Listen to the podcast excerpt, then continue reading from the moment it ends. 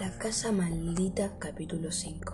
En lugar de tomar por el camino principal, que era también el de entrada al pueblo, los ancianos dieron un complicado rodeo para por fin detenerse en el cruce de dos caminos. Allí se quedaron sentados en el borde de la banquina y fumaron gruesos habanos.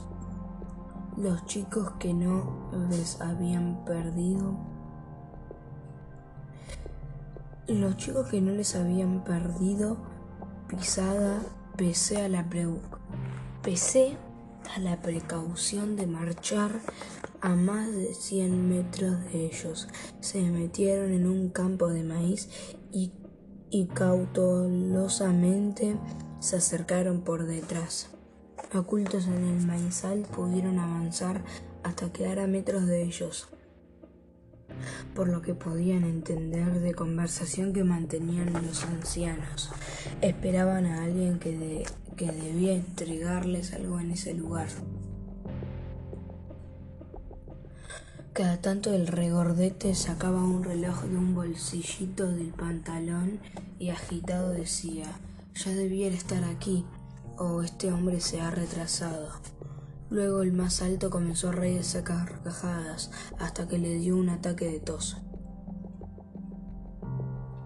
Cuando se calmó recordó detalladamente todo lo que les había contado a los parroquianos del almacén. Los tres se divertían burlándose de los crédulos hombres a quienes habían asustado varias veces. Varias veces repitieron las mismas observaciones, riendo exageradamente cada vez pero en determinado momento se pusieron más serios y el pequeñín sentenció de esa manera no se acercarán a la casa. Claro, dijo el gordo. Luego se quedaron en silencio, mirando insistentemente hacia el norte hasta que el más alto gritó. ¡Viene! Si puedo ver a la camioneta que lo trae. Mucha vista no debía tener, porque la camioneta era en realidad un carro y ya se encontraba a unos 20 metros. Desde el pescante, el hombre que sostenía las riendas preguntó a gritos: ¿Ustedes son los señores? Tomó un papel y deletreó: Benedicto, Benedicto, Álvarez, Álvaro, Álvarez y Pedro Pedraza. Sí. Fueron contestando por turno los tres sin quitar los ojos del bulto del bulto que estaba en la parte trasera del carro. Desde su escondite los chicos se estiraron para ver lo que para ver de qué se trataba. Bueno, me tienen que firmar acá, dijo el hombre alcanzándoles el papel. Ya mismo le bajo las cargas. Con cuidado, por favor. También hay una carta para ustedes. Tomen. Los ancianos los ancianos insistieron en el pedido de que ciudara la carga y el hombre los miró, sin disimular su fastidio cuando la depositó en el suelo. Los niños se enteraron de qué se trataba. El baúl. El baúl. casi gritaron a la vez, reconociendo al baúl de la casa maldita en el que habían estado ocultos y que luego había desaparecido. ¿Será el mismo? se preguntó en voz alta Matías Elías Díaz.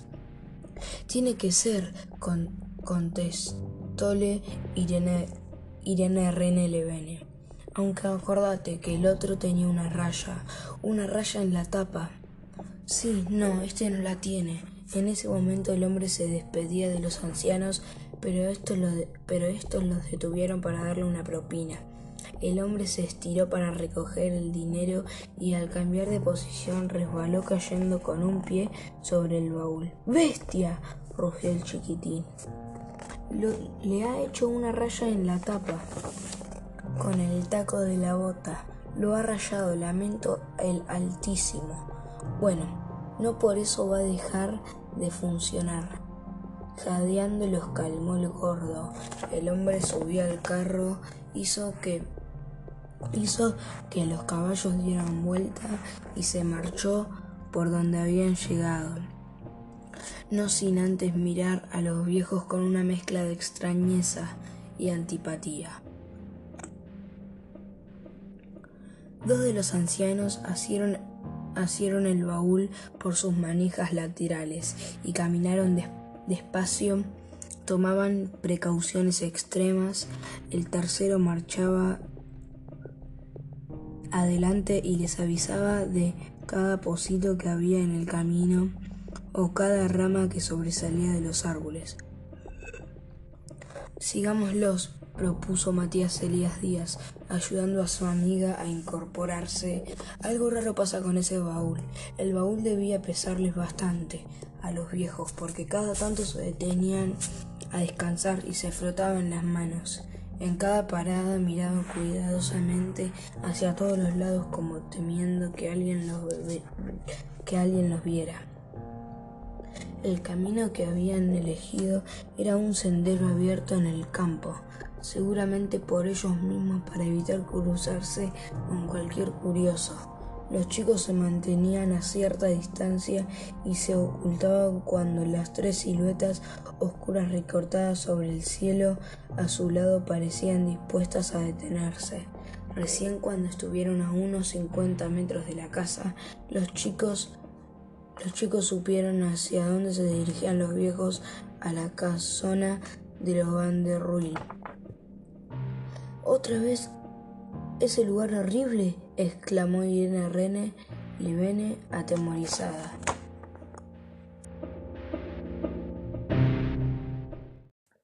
La casa maldita capítulo 6 a través de la ventana que los ancianos habían dejado entornada, los chicos pudieron escuchar y ver cuánto hacían, cuánto hacían.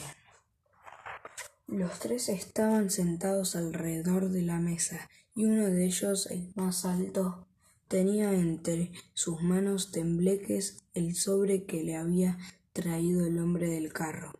Con nerviosísimo con nerviosismo, el de cabeza puntiaguda abrió el sobre y desplegó la carta sobre la mesa. Leyó. Queridos primos, para cuando lean estas líneas estaré viviendo en el año 1492. No, no desconocen ustedes cuánto me, apasiona el viaje de Cristóbal Colón a América y cuánto tiempo he dedicado a estudiar esa parte de la historia universal. Les estoy contando estos segundos antes de meterme en el baúl para realizar el viaje tan esperado. Ya tengo todo dispuesto para que alguien envíe el baúl a la dirección que ustedes me indicaron. Espero que me puedan hacer uso, del, uso de él sin pérdida de tiempo. En la carta anterior les expliqué ciertos detalles de funcionamiento de este prodigio, de este prodigio pero igualmente quiero insistir en las instrucciones para que no cometan ninguna equivocación, ya que de ser así, ello, lo ello traería para ustedes consecuencias fatales. Bien, en primer lugar hay que dar una vuelta alrededor del baúl si si se quieren, si se quiere viajar al futuro, la vuelta debe ser en el sentido de las agujas del reloj. Si el deseo es trasladarse al pasado, la vuelta será en sentido contrario. Seguidamente hay que sentarse sobre la tapa mirando hacia la pared más cercana y manteniendo la espalda recta y la vista a media altura. En esa misma posición habrá que golpear con la mano izquierda en el lado izquierdo del baúl, dando pequeños y continuos golpecitos. Fue lo, fue lo que hicimos nosotros, exclamó Matías Elías Díaz. Cállate, lo retó su amiga. Si es lo que de casualidad hicimos nosotros.